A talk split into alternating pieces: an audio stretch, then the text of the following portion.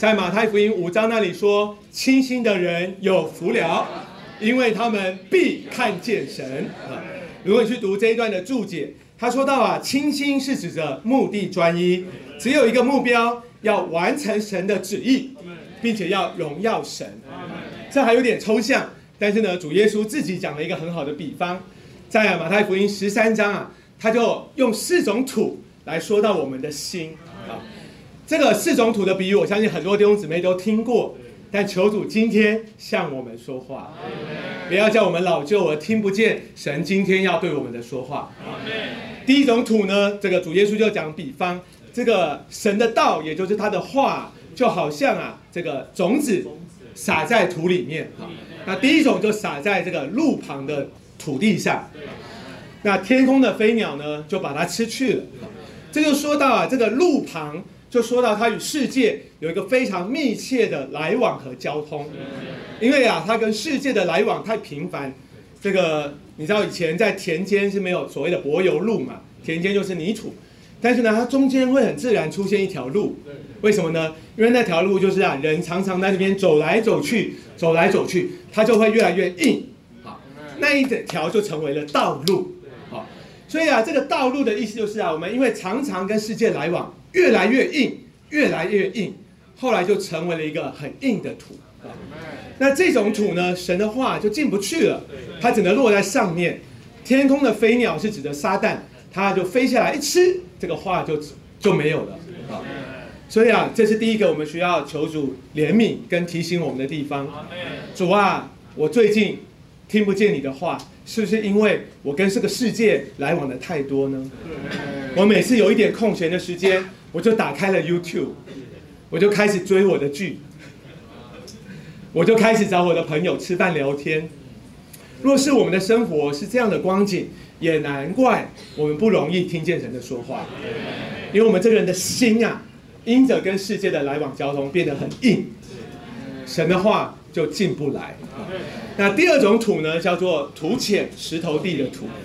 那这个土呢，它有两种特征，一个就是土浅，一个就是有石头啊。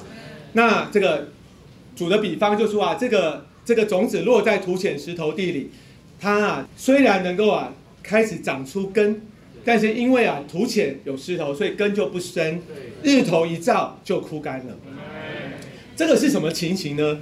他就说到啊，我们这个人一方面土浅，土浅就是说到我们活在一种很肤浅的情形里，我们活在一些很容易改变的东西里，特别就是我们的情绪、我们的感觉跟外面的环境啊。我们这个人如果啊，你的教会生活。都是跟着感觉走，都是跟着情绪走，都是照着环境走啊。那我们这个人的土就是很浅的。那人之所以土浅，还有一个内在的因素，是因着里面有石头。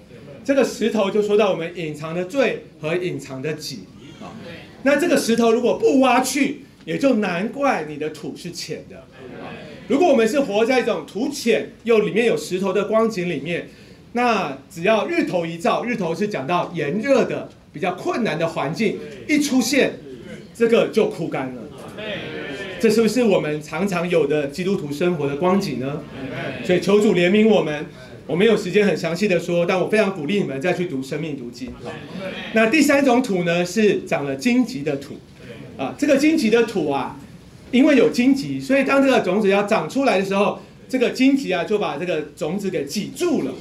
它就没有再办法再长大，这个荆棘啊，就说到今生的思虑，还有钱财的迷惑。所以，如果我们在外面有许多这样子啊，在世界上的追求，在世界上的思虑，你常常都在烦恼的都是这些事情，也就难怪啊，神的话就很难进到你里面。甚至啊，也许你今晚坐在这里，但是你还在想，哇，明天要上班了，你还在想，哇，我刚出门的时候忘了把衣服拿去洗啊。是不是？如果我们啊脑子都在想这些事，也就难怪神的话没有办法从你里面生长出来。那末了最后一种土就叫做好土。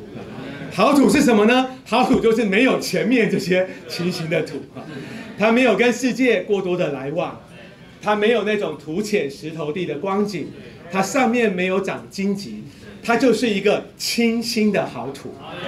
神的话落在这样一个清新的好土里，就会生长一百倍、六十倍、三十倍。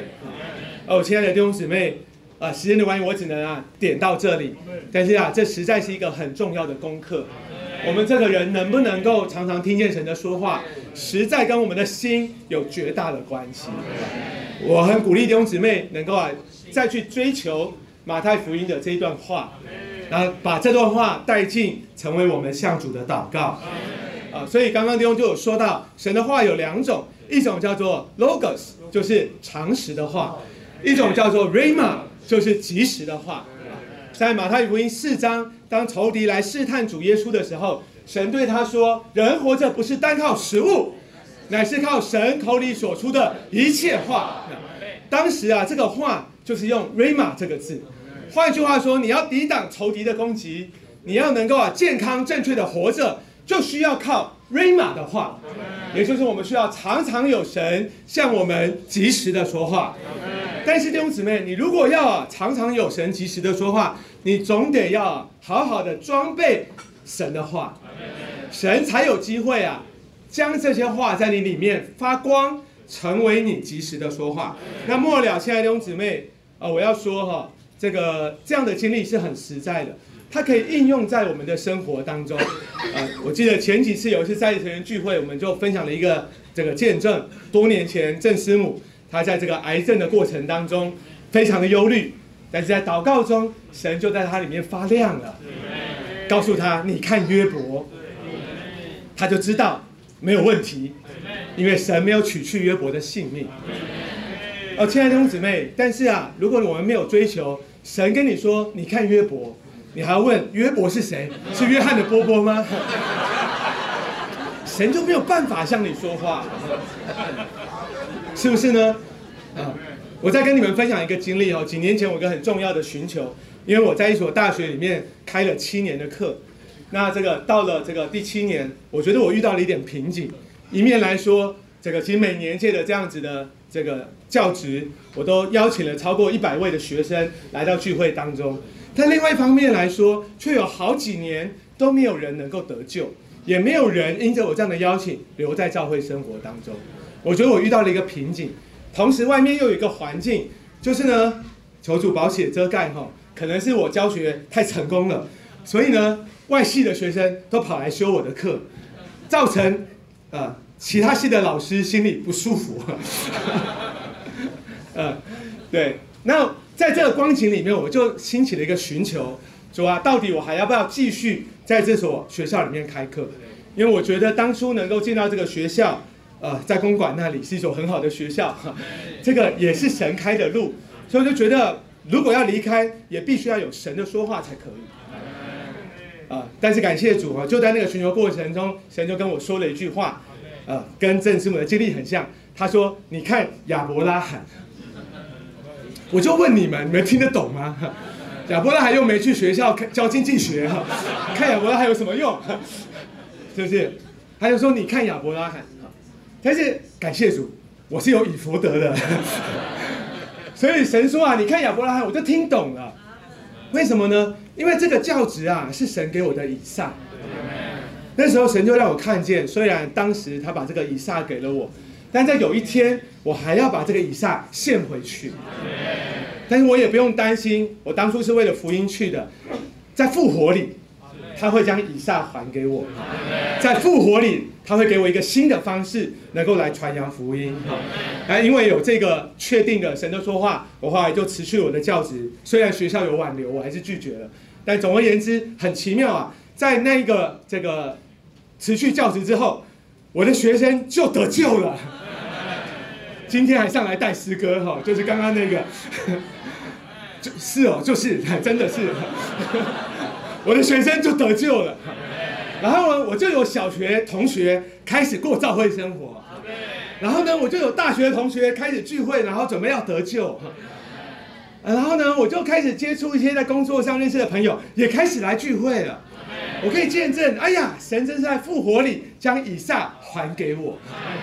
所以，亲爱的弟兄姊妹，你看神的说话宝不宝贵啊？我们真是需要好好的操练，是一个能够。借着神说话来过生活的人。那末了，亲爱的弟兄姊妹，若是我们这样操练，我们就会成为第四终点，就能够与主是一，并且为主说话。哦，亲爱的弟兄姊妹，我们若是这样常常享受主的话，并且常常有主向我们说话，我们就会被构成，能够成为神说话的出口，我们就会成为真正的伸言者。我要说，教会若是这样，教会生活就会好，教会中的祝福就会多，而且每一场的聚集呢，都会满了神的说话，都会满了圣灵的感动，人参加我们的聚会都要觉得扎心。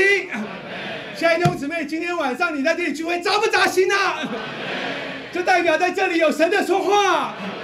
一个正常的教会生活里，该是这样的光景，不该是今晚是这样。我的每一场在我们小区的聚会里，阿门，也该是满了神说话的聚会。